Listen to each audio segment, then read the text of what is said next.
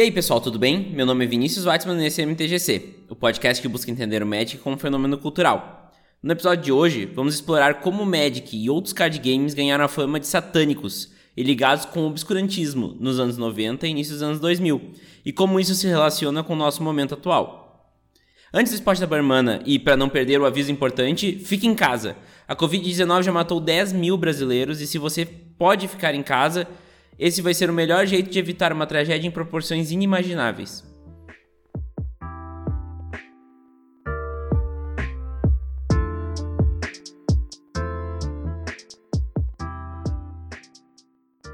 A quarta temporada do MTGC é patrocinada pela Burmana. Pesquise seu novo deck para o Arena lá na Burmana. O meta do Standard mudou com a chegada de Ikoria, e você ainda não definiu qual vai ser seu próximo deck no Magic Arena? Então corre lá para Burmana. Com a nova aba Torneios, você pode procurar pelos decks com os melhores resultados na semana e importar diretamente para o seu Magic Arena, tendo um deck pensado para ganhar de seus oponentes e chegar no mítico. Se quiser explorar novidades, a aba dos decks foi reinventada para que você possa descobrir decks novos e diferentes. Tem diversos decks, todos categorizados de forma específica para te ajudar a achar o que você mais quer. E por fim, se você preferir, pode montar seu deck do zero na ferramenta de criação de decks da Burmana e importar ele diretamente para o Magic Arena. Fácil e prático. Não perca tempo, acesse www.burmana.com e saiba mais.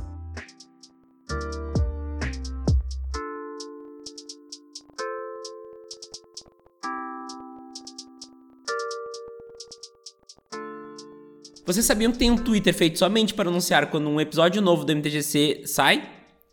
Ele foi feito para que você possa ativar as notificações e ficar sabendo sempre que sai um episódio novo. Vai lá em twitter.com.br mtgcpodcast e assine logo. Você pode seguir o podcast também no Instagram e no Facebook. É arroba mtgcpodcast. Você gosta do podcast? Então escreve um e-mail para podcast.mtgc.com.br e conte um pouco mais sobre como é a tua experiência com o MTGC. Isso é muito importante para que eu conheça vocês e saiba como consumir um podcast. Estou esperando seus e-mails. Gosta do MTGC e quer ajudar o projeto a se manter vivo? Agora você tem uma ótima opção para fazer isso. Você pode dar valores a partir de um real no Padrim ou no PicPay do MTGC. É só acessar www.padrim.com.br MTGC ou pesquisar por MTGC Podcast no PicPay e doar o valor que você achar que o MTGC merece. Ainda por cima, damos retribuições exclusivas para quem apoia o projeto. Inclusive, os padrinhos da categoria Aprendiz de Usa para Cima têm seus nomes citados no MTGC.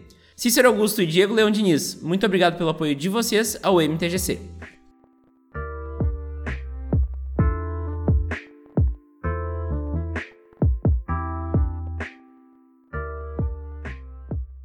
Falar de como o Magic e os card games em geral se envolveram em controvérsias sobre a possibilidade de haver ligações satânicas com os jogos nos obriga a explorar um pouco mais sobre como esse conceito foi atrelado primeiramente ao RPG. Por isso, a ideia desse episódio é explorar mais a fundo de onde surgiu a ideia de atrelar os jogos a tais práticas, tal qual discutir como isso implica no fato de que o Magic e também os RPGs e outros card games podem ser enquadrados como fenômenos culturais de mídia. Porém, antes do conceito de trading card games sequer existir, os RPGs, e principalmente o D&D, se popularizavam e também ganhavam famas indesejadas. Os RPGs e os card games importaram para si figuras arquetípicas de mitologias e ambientes de fantasia. Nesses meios, as figuras de demônios são de grande presença, seja em livros como O Senhor dos Anéis ou em mitologias antigas. Sempre há figuras que representam mal e que são descritas como conhecemos os demônios. Os demônios são figuras características e que trazem consigo diversos elementos interessantes às narrativas de RPG ou ao storytelling de uma mesa de Magic. E não pode se negar que a presença desses demônios, tal quais suas ilustrações, nos manuais dos livros de RPG ou nas cartas de Magic, contribuíram para que uma campanha de desinformação baseada na ignorância sobre os jogos se criasse no mundo inteiro. Para exemplificar o que aconteceu, principalmente na década de 80 nos Estados Unidos, eu separei um caso específico de histeria em torno do RPG e sua possível ligação com rituais satânicos e ou descolamento dos jogadores com a realidade. Esse caso é o caso do James Dallas Egbert III. Essa parte do podcast contém histórias que podem conter gatilhos para suicídio. Se você quiser evitar essa história, continue ouvindo esse podcast a partir do minuto 9:25. O caso do desaparecimento de James Dallas Egbert III foi o primeiro caso amplamente noticiado de um mistério envolvendo um jogador de RPG, em que o jogo foi colocado no centro das discussões. Em 1979, cinco anos após o lançamento do primeiro RPG, o D&D, Egbert tinha 16 anos e estudava na Universidade de Michigan State. Ele era considerado uma criança superdotada e tinha grandes conhecimentos na área das ciências da computação. Certa noite, ele não foi encontrado em seu quarto nos dormitórios da universidade, o que fez com que sua família contratasse um detetive particular para investigar o caso, o detetive William C. Deere, para investigar o que poderia ter acontecido com James. A verdade é que, mesmo James sendo menor de idade, seus pais foram avisados de seu desaparecimento apenas cinco dias após o ocorrido. Para realizar tal investigação, o detetive particular Deer vistoriou o quarto de James na universidade e encontrou duas principais coisas que o levaram para os próximos passos na investigação: um livro de D&D e um mural onde os alfinetes estavam presos para formar um mapa. Amigos de James comentaram que eles usavam os túneis de vapor subterrâneos de uma usina de faculdade como um lugar para jogar uma versão adaptada de D&D para live action, e que também estavam mapeando os túneis para utilizar como base para mapas em seus jogos. O fato de James ser um jogador bastante investido em D&D ofuscou do detetive algumas outras informações importantes. James encarava problemas sérios de saúde mental, principalmente a depressão, além de ter um vício em drogas. Esses aspectos foram deixados de lado, a ponto de que o D&D e os túneis de vapor se tornariam a pista principal da investigação. Isso chamou a atenção da mídia, que cobriu a busca por James de forma incessante, batendo na tecla repetidas vezes de que o principal culpado de tudo isso seria uma sessão de D&D, que teria dado errado e argumentando que o jogo tiraria seus jogadores da realidade, fazendo-os agir de formas não desejadas. Este foco no D&D, que era uma novidade ainda à época, ofuscou fatos importantes sobre James. Psicólogos da universidade em que ele cursava alegaram que sua depressão poderia vir de pressões de seus pais, visto que James era tido como um gênio, um prodígio. Três dias antes de seu desaparecimento, James ligou para sua mãe e contou, animado, sobre a nota 3,5 que ele havia recebido em um curso. Sua mãe falou que ele deveria ter recebido um 4, que era a maior nota possível. Porém, com a busca de James levando perto de um mês, o assunto de que um jogo havia causado o desaparecimento de um garoto de 16 anos pegou força em todos os Estados Unidos, e o público geral passou a atrelar essa característica ao jogo. Soma-se a isso o fato de que os jornais ligavam o D&D também a práticas de bruxaria e demonologia, o que trouxe um fundamentalismo religioso à tona nas discussões. James foi achado em New Orleans, após duas tentativas de suicídio. Ele se escondeu em casas de amigos até que foi convencido a ligar para o detetive. Sua fuga não tinha nenhuma relação com D&D, mas sim com seus outros problemas: vício em drogas, pressão dos pais e depressão. Logo após isso, James largou a faculdade e passou a trabalhar em uma das lojas de seu pai. Em 1980, um ano após os acontecidos, James foi achado morto, vítima de um suicídio, visto que sua depressão só havia piorado. O caso de James Dallas Egbert III foi o primeiro caso que trouxe a toda uma controvérsia envolvendo RPG. Por mais que todo o caso de sua posterior morte não tenha relação alguma com o D&D, a cobertura sensacionalista da mídia sobre o caso propagou essa ideia sobre o jogo para as massas. A partir deste caso, diversos outros surgiram e se criou o que se chama de um estado de pânico moral nos Estados Unidos, ligando constantemente o RPG à bruxaria, rituais de magia negra e demonologia. Além disso, o caso de James inspirou um livro e posterior filme de ficção chamado Mazes and Monsters. O filme, inclusive, é estrelado por um jovem Tom Hanks. Tudo isso é uma amostra do pânico que tomou conta da sociedade americana em volta dos RPGs na década de 70 e 80.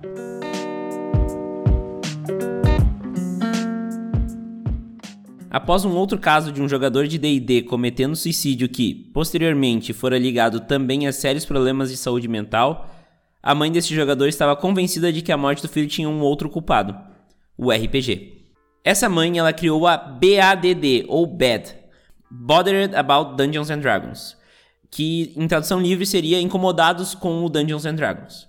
Era uma organização que buscou, por meio de veículos de mídia, voltados principalmente ao público cristão, mas também posteriormente por meio de veículos de massa, provar que o DD era a causa de problemas, fazendo ligações do RPG com demonologia, bruxaria, voodoo, assassinato, violentação sexual, suicídio, insanidade, invocações demoníacas, divinações entre outros, entre aspas, ensinamentos. Essa campanha pegou carona no pânico moral criado em torno do RPG e se instalou como senso comum para grande parte da população.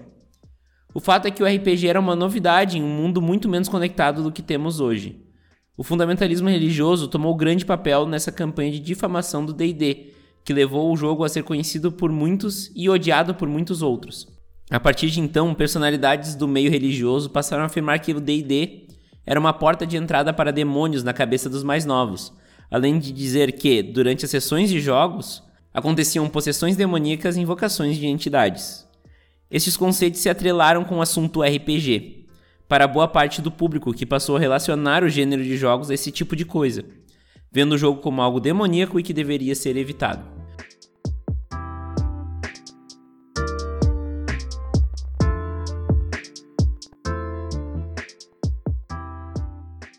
Ok, Vini, interessante esses casos dos Estados Unidos. Mas como isso se traduziu para o Brasil, que é onde nós vivemos e é a cultura que se baseia o nosso caso a ser estudado? Acho que uma boa forma de explicar como o pavor em torno de RPGs foi importado para terras brasileiras é o famoso caso Ouro Preto. O ano era 2001. Três mulheres viajaram de sua cidade, no Espírito Santo, para a cidade histórica de Ouro Preto, em Minas Gerais, onde iria ocorrer uma grande festa. Como não viajavam para ficar pela cidade, as mulheres levaram pouca coisa e procuraram um lugar mais barato para ficar hospedadas. Portanto, elas ficaram em um quarto de uma república de estudantes da Universidade Federal de Ouro Preto, onde moravam três estudantes, todos homens. No dia da festa, as três mulheres, duas primas e uma amiga, se separaram eventualmente. Duas delas chegaram à República, uma não. Como era a noite da festa, não estranharam a ausência da terceira, visto que ela poderia ter ido para casa de alguém que pudesse ter conhecido durante a festa. Tudo ficou mais estranho quando a terceira mulher não reapareceu no dia posterior à festa, que seria o dia em que elas voltariam para sua cidade. Ao mesmo tempo, ouvia-se boatos na pequena cidade de que uma mulher fora encontrada morta em um cemitério. Ao irem até o cemitério verificar se era sua amiga e prima, as duas mulheres confirmaram as suspeitas. A mulher havia sido morta em um cemitério à noite com 17 facadas. Ela estava nua, com os braços abertos e as pernas cruzadas, como se fosse crucificada. O caso foi dado inicialmente como um ritual de magia negra pela investigação da polícia. As roupas da mulher haviam sido cuidadosamente dobradas em um túmulo ao lado de onde o corpo jazia. Para ajudar na investigação, um dos homens da República abriu a casa para que a polícia pudesse 1. Um, achar elementos que levassem a novas pistas nos pertences da mulher assassinada e 2. pudesse também limpar a barra dos moradores da República que não tinham nada a ver com o acontecido. Após a festa, ninguém que estava na República havia visto a vítima e a descoberta de seu corpo foi de verdade uma surpresa. Porém, ao entrar na República, uma coisa chamou a atenção dos investigadores livros do RPG Vampiro a Máscara. Com livros que iam do livro básico aos complementos, um dos homens da República era mestre de vampiro. E isso foi o início de um tormento que durou oito anos na vida de, dos três homens que moravam na República e da prima da vítima. Todos eles foram ligados ao assassinato. Demais evidências que comprovavam o consumo de drogas da vítima na noite da festa, ou testemunhas que disseram ter visto ela na entrada do cemitério falando com um conhecido traficante da cidade, foram deixados de lado e a investigação tomou um rumo focado nos quatro anteriormente citados, que viraram réus. A suposição veiculada mostra pouca informação que se tinha sobre o gênero de jogos na época. Se falava que a vítima havia perdido uma partida de RPG e que, como punição, havia sido sacrificada em um ritual de magia negra. A história colou com o povo e, bom, aconteceu parecido com o que aconteceu nos Estados Unidos no caso de James. O fundamentalismo religioso propagou mais e mais as histórias sobre o RPG ser ligado a demônios, e boa parte da imprensa comprou isso. Após oito anos de julgamentos e prisões, o quarteto de réus, no caso, foi julgado inocente em 2009, por falta de provas que ligassem eles ao caso. O caso acabou ficando sem conclusão de autoria do crime, mas o RPG nunca foi comprovadamente ligado aos acontecimentos. Só queria avisar que essas histórias envolvendo o RPG foram extremamente resumidas por mim, para encaixar elas no episódio. Como o foco é no Magic e nos card games, não me aprofundei em muitos detalhes. No artigo deste podcast estarão todas as referências que usei para escrever o roteiro. Sugiro que procure as informações mais aprofundadas nessas fontes. Este caso deu abertura para que o senso comum brasileiro, que não estava acostumado com RPG, ligasse o gênero de jogos com práticas maldosas de obscurantismo e satanismo. Junte a isso o fato de que o Brasil tem uma população bastante ligada à religião e o ambiente perfeito para a disseminação da ideia de que o RPG tinha conexões com rituais satânicos estava criado. Um bom exemplo de como teorias de conspiração reverberam bem com o público brasileiro é o momento atual que vivemos, em que uma das maiores e mais sérias epidemias da história já chegou ao nosso país, fazendo com que empilhemos caixões em valas comuns. E nem mesmo isso é suficiente para que o povo, e até o presidente, entenda a gravidade da situação.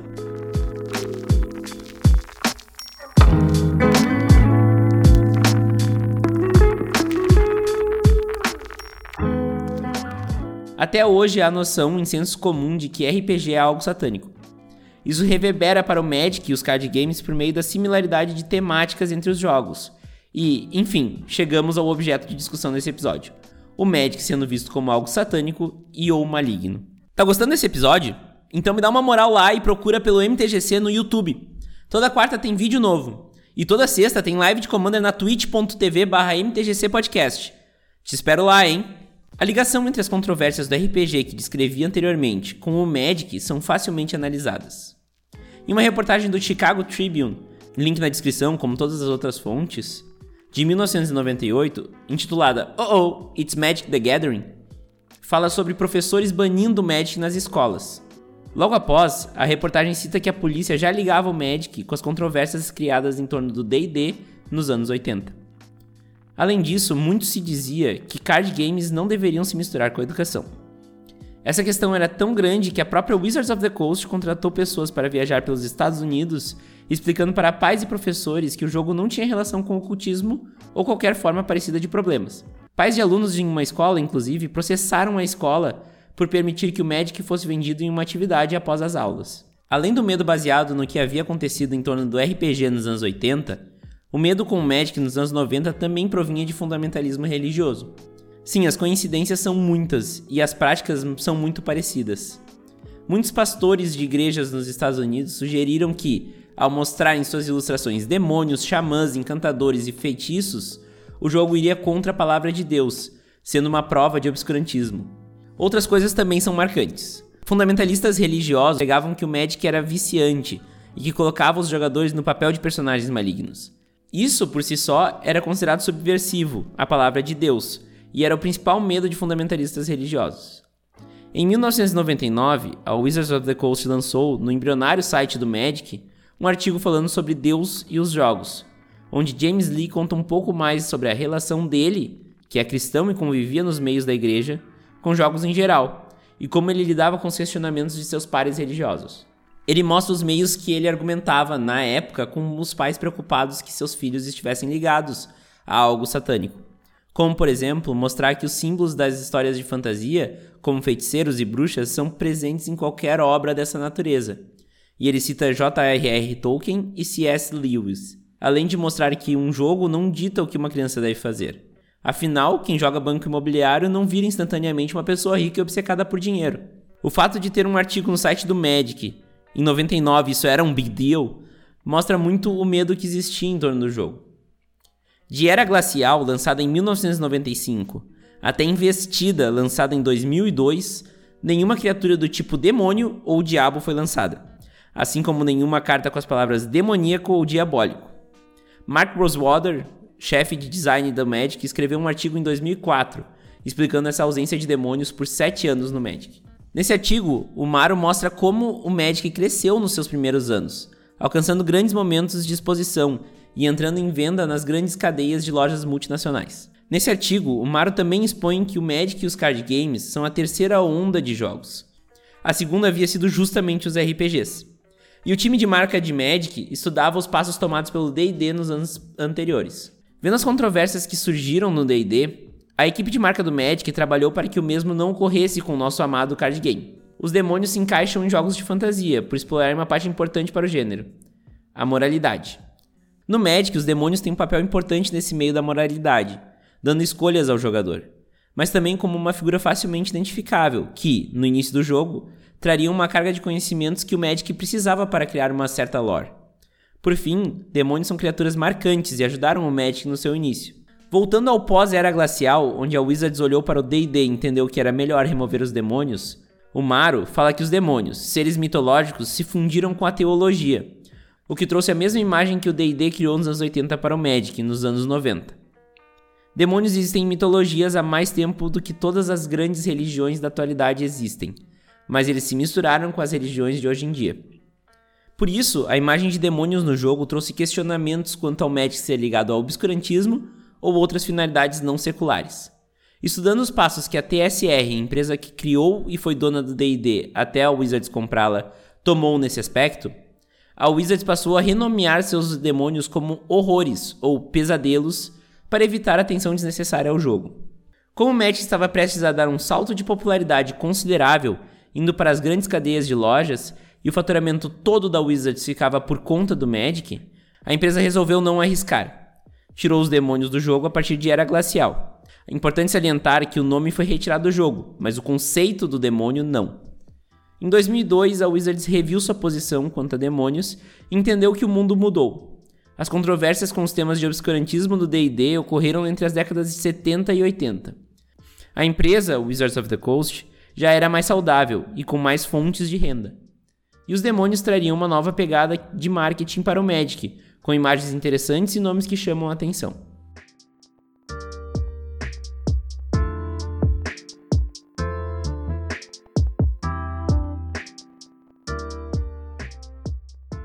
Vamos falar de Brasil e card games, então. E não podemos falar de controvérsias de card games no Brasil sem citar ele. O Leão. Aquele da lendária fala Aê, Cassinão! Ou o famoso Destaque Internacional, Gilberto Barros. A briga do Gilberto Barros foi com o Yu-Gi-Oh! Mas o ano era 2003. Como forma de comparação, o ambiente brasileiro não era muito diferente da época do caso Ouro Preto, citado anteriormente. Para as pessoas não importava se era Yu-Gi-Oh!, Magic, Pokémon, Spellfire ou o que fosse. Eram aquelas cartinhas lá. Porém, é importante salientar que o Yu-Gi-Oh! foi o card game mais prejudicado nisso. Bom, vamos à história. Em 2013, no seu programa na Rede Bandeirantes, o Boa Noite Brasil, Gilberto Barros passou uma semana inteira atacando card games, com o Yu-Gi-Oh! sendo o exemplo, falando como, como se eles fossem o baralho do diabo. Esses ataques eram incrivelmente sensacionalistas e urgiam aos pais que tomassem cuidado com essas cartinhas que estavam entrando na cabeça das crianças e levando-as à adoração do diabo. O apresentador chegou a fazer ligações do Yu-Gi-Oh! com a máfia japonesa. Muitos anos depois, já na década de 2010, Gilberto Barros falaria que se sente culpado em parte por essa cruzada contra os card games. Ele revela que, na época, para aproveitar um furo de reportagem que havia sido passado por uma rede de TV japonesa de que o Yu-Gi-Oh! tinha raízes demoníacas, o programa não foi mais a fundo na fonte e acabou publicando de qualquer forma. Eu não vou entrar mais a fundo nesse assunto, porque já tem um vídeo excelente do Marcos, do Invocando, no canal dele sobre Yu-Gi-Oh!, o Zu Batata, link na descrição. Eu vou focar aqui nas consequências dos ataques de Gilberto Barros para finalmente chegar à parte das histórias das pessoas que me mandaram por Twitter e Instagram. Como experiência própria, 2013 é justamente o ano que eu comecei a jogar Magic. Em casa, por mais que eu tenha voz bastante luteranos, não tive maiores problemas com essas cartinhas. Porém, no colégio, onde eu mais jogava, aconteceu algo. Meu colégio era afiliado à igreja luterana da cidade e tem raízes bastante religiosas. O pavor gerado pelas falas de Gilberto Barros levaram a um discurso do diretor em uma das nossas aulas de música. Eu estava na terceira série, atual quarto ano, sobre o perigo dessas cartas. Ficamos sabendo que a diretoria da escola estudou banir as cartas, mas, no fim, não passou disso. Porém, muitas famílias religiosas fizeram com que seus filhos e filhas doassem, rasgassem ou até queimassem suas coleções, sob a alegação de ser uma fonte de energia demoníaca dentro de casa. Assim como um inquérito policial concluiu que quatro jovens assassinaram uma mulher por causa do RPG, era factível para grande parte da população que as crianças se tornariam satânicas por causa de card games. Em um mundo sem internet e sem acesso facilitado à informação, a TV era a grande fonte de conhecimento do povo em geral. E era muito mais fácil para que um apresentador de TV colocasse na cabeça de todo mundo uma ideia, por mais maluca e estapafúrdia que ela fosse. Mas uma coisa que dá para ligar com os dias de hoje é o método usado para que isso fosse feito. As fake news e as teorias da conspiração, tão ou mais malucas do que essa, mas muito mais nocivas, eram propagadas por pastores evangélicos e políticos conservadores dentro do programa de Gilberto Barros. E sempre com a receita de criação de pânico contra um inimigo claro. Gostaria de deixar claro que não é meu objetivo ofender a fé alheia aqui. Evangélicos não podem ser representados por pastores que fazem ações bastante abjetas e duvidosas. Mas o fato de que pastores levam um papel importante na disseminação e criação de fake news e teorias da conspiração deve ser exposto. Note, não estou criticando a sua fé, apenas pessoas que usam de sua fé para outras coisas. O modus operandi é o mesmo. Defina um inimigo claro e ameaçador e mostre que todos podem ajudar a acabar com esse inimigo. Seja o inimigo uma suposta ameaça comunista que ameaça destruir o Brasil, mesmo que sem nenhuma evidência para tal, seja o baralho do diabo que está colocando o demônio na vida das crianças. Analisar o caso de histeria coletiva que tomou conta de muitos pais por todo o Brasil sobre cartas que eram um brinquedo de suas crianças e que estavam longe de levá-los para o caminho do ocultismo e das magias das trevas, falava muito do Brasil de 2020. Todos que perderam suas cartas para essa fake news de 2003 lembram de tudo. No futuro, possivelmente lembraremos da morte de pessoas próximas para uma doença que o governo se negou a admitir a existência e posteriormente a gravidade. Para ilustrar um pouco sobre como o pânico generalizado sobre as cartas foi real, pedi a vocês no meu Twitter e no Instagram do MTGC que me contassem histórias de destruição de coleções para evitar que o demônio entrasse na, cabeça, na casa do pessoal. A primeira história que vocês vão ouvir é do Rafa, do Fagolhando, que mandou um em áudio. Então, Vini, como eu já tinha te contado lá no podcast, é, eu comecei a jogar Yu-Gi-Oh! antes do Magic. Teve essa época, né, que estourou na televisão, principalmente lá no programa acho que do Gilberto Barros, é, essa questão de as cartas do demônio, as cartas do diabo e umas coisas assim. O que que aconteceu? Até então a gente só conhecia o desenho e as cartas e a gente jogava do jeito que a gente achava que era o jogo. Tinha algumas cartas que vinham com, em vez de habilidade, que é uma coisa até, vamos colocar, recente, elas iam com um flavor text. Então tinha o Anjo do Silêncio, que falava que quando ela se aproximava trazia morte. O Mago Negro, que era o último mago em termos de ataque e defesa.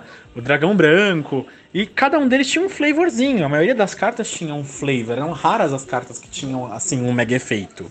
E eu lembro bem que o, o que o Gilberto Barros mais frisava e os, o, os ultra-religiosos frisavam era muito nos flavors da carta em combinação com a imagem. E o que, que aconteceu?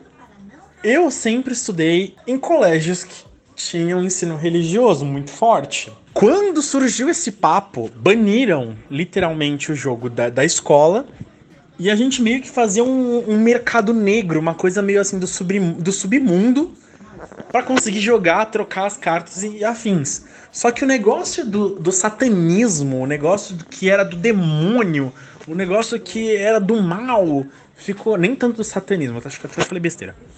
Mas para tudo em, em colégio de, adventista, católico, cristão, tudo satanismo.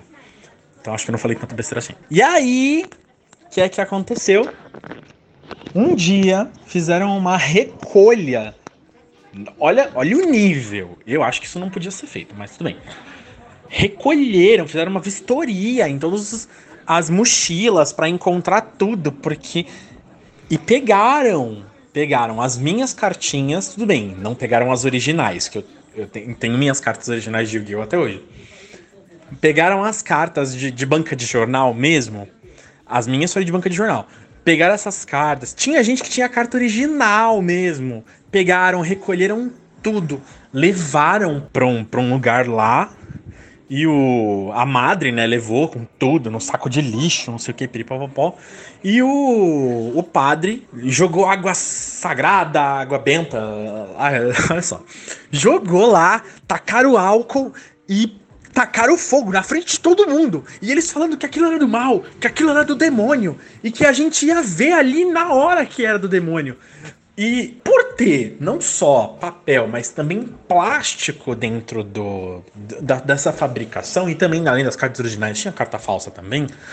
Olha como isso favoreceu muito pro pessoal parar de jogar naquela época de tão maligna que foi a cena eu lembro de ver as cartas queimando e as falsas. Isso acontecia com as falsas. As originais elas só se contorciam e queimavam. As falsas, por ter uma parte plástica, acho que maior do que do papel, elas estufavam como se fosse um balãozinho e puff, estouravam assim, sabe? Puff, e saía aquela fumaça preta. E, e aí, a, tanto a madre quanto o padre, tá vendo? É do demônio e vocês trazendo isso para dentro da escola, afetando a mente de vocês. Vocês acham que Deus se agrada desse tipo de coisa? Vocês precisam ser purificados. Eu, como sempre fui uma criança muito sensível ao sobrenatural, como eu sempre vi muita coisa, ouvi muita coisa, naquele momento a única coisa que eu senti foi ódio, porque tinham pego as minhas cartas. Tinham pego as minhas coisas, mas não fossem as originais. Mas eu senti raiva, eu fiquei, mano, não é possível. E grande parte das crianças ficaram impressionadas. Grande parte dos meninos, né? Porque as meninas não ligavam. Os moleques ficaram, nossa, os que eram mais, né? Eles, ai, nossa, nossa, verdade, olha só o que aconteceu. Nossa, mano, é do demônio mesmo, o negócio é do mal, eu não sei o que, papapá. Eu tava com tanto ódio no meu coração que a única coisa que eu pensei foi, beleza, jogar as da banca de jornal, pelo menos foi um real. As originais que eu tinha em casa, que eu tinha ganhado da minha mãe, que era o deck do Pegasus, e o deck do Yugi, que as cartas eu tenho guardadas até hoje, bonitinhas. Eu não me importei. E em casa eu tive que esconder, porque a minha mãe também via o Gilberto Barros e a galera da época. E ela falava que era do mal, não sei o que, papai. Então eu tive que esconder, esconder muito bem, dentro de, um, de alguns lugares que eu sabia que ela não ia procurar. Que eram o quê? Os meus cadernos. Por quê? Caderno tem o quê? Tem a sua lição de casa, que é o que você faz. Então o que, que eu fazia? Os meus cadernos tinham aquel, aqueles envelopinhos e eu guardava ali dentro. Guardava algumas, não sei o que, as mais caras, que eu achava mais bonitas, tipo o Mago Negro, ou a Abdicação, é, o Monstro que Renasce, sempre guardei ali. Até hoje tenho guardado as minhas. Mas, mano, essa, essa foi, acho que, a cereja do bolo que eu vi acontecer na escola. A cereja do bolo, com Yu-Gi-Oh! Envolvendo o Magic, acho que aqui no Brasil, eu nunca ouvi nada parecido, nem na minha escola. Porque, como eu já contei várias vezes, foi a minha professora do coral que me deu a minha primeira carta de Magic. E ela já era mais velha. Se eu não me engano, ela tinha 26, 28 anos. Então, é uma pessoa muito mais cabeça, uma pessoa que, tipo, mesmo num colégio, num colégio cristão, ela, cristão católico, ai, é tanta coisa, ela não, não se deixou levar, também porque eu acho que ela não era da religião, ela só estava lá para ensinar música mesmo. E eh, para ela foi muito tranquilo, foi uma coisa muito, sabe? Nossa, mais um falando que é coisa do demônio. E Magic era coisa de gente grande, vamos dizer assim. Yu-Gi-Oh! é coisa de criança. E Magic era coisa de gente grande. Então, gente grande, cabeça, gente grande que pensa, vou colocar desse jeito, não ia se é, ser afetado por uma notícia sensacionalista, extremista e sensacionalista como a do Gilberto Barros. O Diego Leão Diniz, padrinho do MTGC, nos contou a seguinte história. Eu vou ler com as palavras dele, então uh, eu vou fazer as aspas aqui. Não é uma história, talvez nem chegue a ser uma anedota. Em 98, eu carregava para cima e para baixo meu material básico de Magic. O livreto de regras que acompanhava o Starter Deck de quarta edição, algumas revistas da Dragão Brasil, minhas cartas e etc. Naquele ano, eu fiz estágio, já que cursava o ensino médio técnico em processamento de dados, hoje chamado de informática e um dos funcionários na empresa era pastor evangélico. Quando ele viu o Jusandin em algum dos materiais promocionais, não lembro se era propaganda da Duelist no livreto de regras ou algo assim, me alugou por semanas dizendo que aquelas cartas eram coisa do enganador, que ele já tinha ouvido relatos sobre aquela mesma figura aparecendo na fumaça de um incêndio que matou não sei quantas pessoas nos Estados Unidos. Até me chamou para conhecer a igreja dele. Volta e meia me pergunto se eu deveria ter largado dessa vida de satanista pagão, de alma vendida pro demônio, mas ela é tão boa. Bom, fica aí o, o, as palavras do Diego Leão Diniz. Vamos aqui passar para o que o Matheus Oliveira, que também é padrinho do MTGC, nos passou. Então, abre aspas para o Matheus. Eu trabalho numa LGS, mas isso infelizmente aconteceu num dia que eu não tava. Então não tenho muitos detalhes.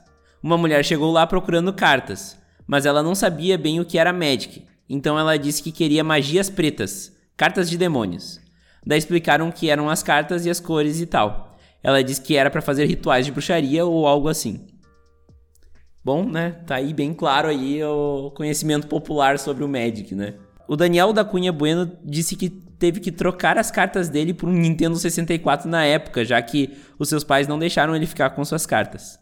Já o Marcos do Invocando me, me sugeriu ver o vídeo dele no Zubatatá, que eu já sugeri no meio do, do episódio, mas fica aí o convite, vão lá ver o, o vídeo do Marcos lá no, no Zubatatá. Zubatata, enfim. A Beturba, que já teve aqui, já foi entrevistada, falou que a mãe dela não deixava ela, ela ter carta de Yu-Gi-Oh! e nem assistir o anime. Daí ela fugia pro vizinho para jogar e assistir o anime. O Eduardo nos conta que, abre aspas, eu morava num prédio daqueles que todo dia ia uma diarista dar uma geral em cada apartamento. Foi na época de Nistrades, Indicar, etc. Eu deixei umas cartas espalhadas pela sala. A mulher foi limpar meu apartamento e organizou minhas cartas. O síndico veio perguntar se eu jogava algum tipo de tarô demoníaco. Para ajudar, eu tinha uma pilha de HQ do Hellblazer à mostra. Bom, para vocês verem, né, que às vezes é só ver as cartas que as pessoas já se apavoram, né? Aqui fica mais uma história do Matheus Oliveira, que também é padrinho do MTGC. E ele falou o seguinte, abre aspas. Bah, uma vez um senhor de uns 60 anos, mais ou menos, chegou na frente da loja e bateu o informado da cruz quatro vezes na porta da loja. Daí quando eu fui lá, ele perguntou se ali era o Covil dos Mandrakes, apontou para o banner que a gente tinha do Nicobolas e foi embora. Enfim, né, o conhecimento popular sobre Magic é basicamente isso, né? Então, muita gente acaba se precipitando nesse conhecimento básico de o que, que é o, o Magic. A Aninha Formariz, arroba Aninha Formariz no Twitter, falou o seguinte. Minha avó Lazinha, mãe do meu pai, proibia eu levar os cards de Yugi, assistir o desenho na casa dela, porque ela jurava que a minha alma já estava dominada por esses demônios que viviam nas cartas. E eu não podia espalhar eles por aí, já bastava eu. E a minha avó Candinha, quando eu consegui juntar todos os pedaços do Exódia, ela jurou que era um demônio antigo dos egípcios e rasgou rezando uma Ave Maria. Minha mãe brigou muito com ela naquele dia. Eu não podia esquecer as cartas nas casas das minhas avós, porque dependendo da arte das cartas, elas jogavam fora sem dó. Eu gastava a minha mesada nas cartinhas, eram aquelas de banca de jornal, mas eram meu brinquedo e eu tinha uns e eu tinha meus 7 a 11 anos. Já quando comecei a jogar Magic, cheguei na minha avó Cândida, mãe da minha mãe, Expliquei o jogo para ela, entrei na Liga Magic e mostrei o valor das cartas. Aí ela viu o preço e até me ajuda com os cosplays. No começo do desenho do Yugi, minha mãe foi contra. Até para eu ter cartinhas, foi uma conversa longa, mas eu consegui ter. Somos católica apostólica romana. Eu, minha mãe e minhas avós, mas minha avó Lazinha também era do candomblé. Lembrei também de uma coisa engraçada. Um dia fui mostrar umas cartas de Yugi para minha avó, Lazinha, e ela jurou que uma das cartas piscou para ela. Eu fiquei assustada na hora, mas depois eu ri muito. Eu sei que não são histórias sensacionais, mas são as minhas. Ana, são sensacionais sim. Inclusive, ela foi lá e falou uma outra história que não é dela, mas enfim. Abre aspas pra Ana de novo. Há uma história de terceiros. Um amigo do Rafael, meu marido, de Votuporanga, brigou com a mulher e ela botou fogo e rasgou as cartas dele de Magic na separação. Enfim, essas são as histórias da Ana. Agora vamos para a última história aqui que veio do Instagram. Essas, essa história aqui é do arroba no Instagram. Abre aspas. Vou contar minha história com cartinhas do Mochila de Criança por aqui. O ano era 2005 e cansado de jogar com a galerinha da rua da Vila Curuçá, zona leste de São Paulo, meu pequeno eu de 11 anos descobre que aos sábados jogadores dos, pro, dos bairros próximos se reúnem na biblioteca do CEU da Vila Curuçá.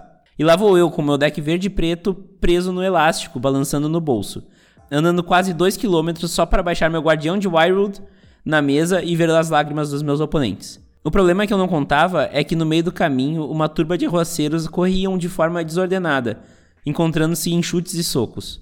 Meu pequeno eu, que naquela idade, já acostumado com diversas formas de repressão ao modo da vida rodeado de cartinhas e jogos e livros de filmes, sabia do perigo que enfrentaria à frente.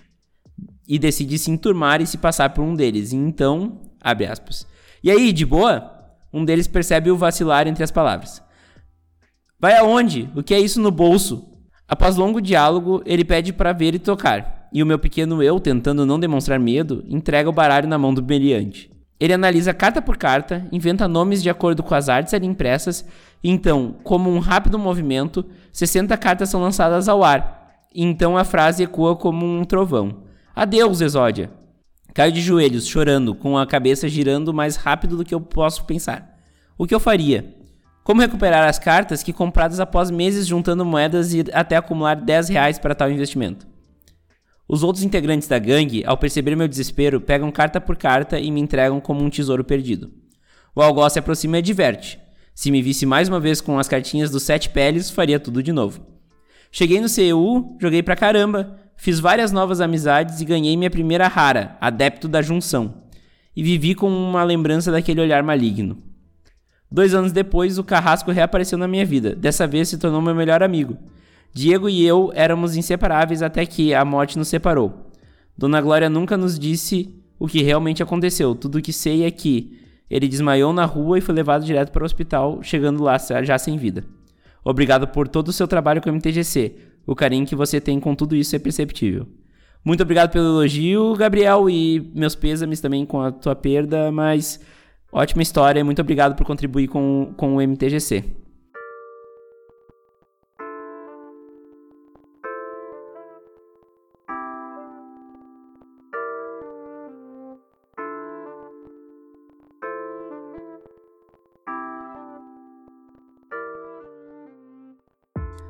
Bom, essas foram as histórias que me mandaram no meu Twitter e no Instagram do MTGC para ilustrar um pouquinho mais sobre tudo isso que a gente estava falando.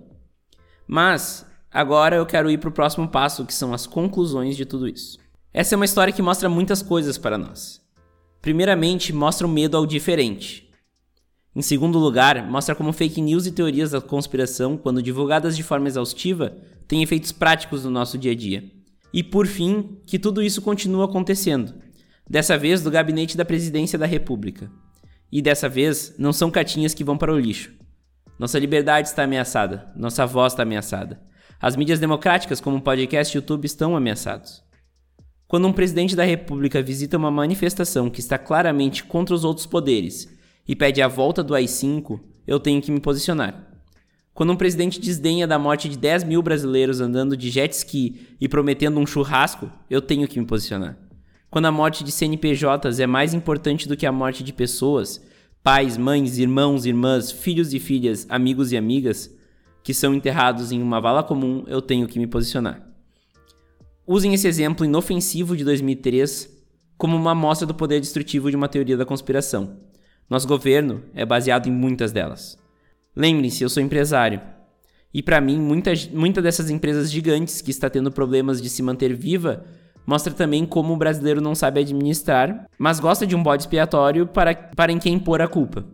Eu sou administrador formado e me irrita ver empresários que não souberam trabalhar o fluxo de caixa, seu pulmão financeiro, e tiraram os lucros de bacia, para que agora não aguentem o tranco.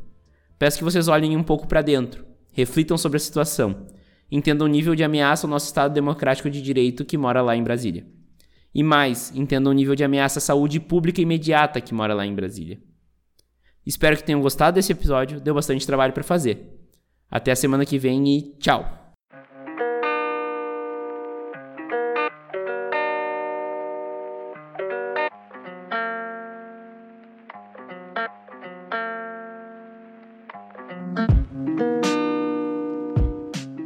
Você gostou desse episódio do MTGC?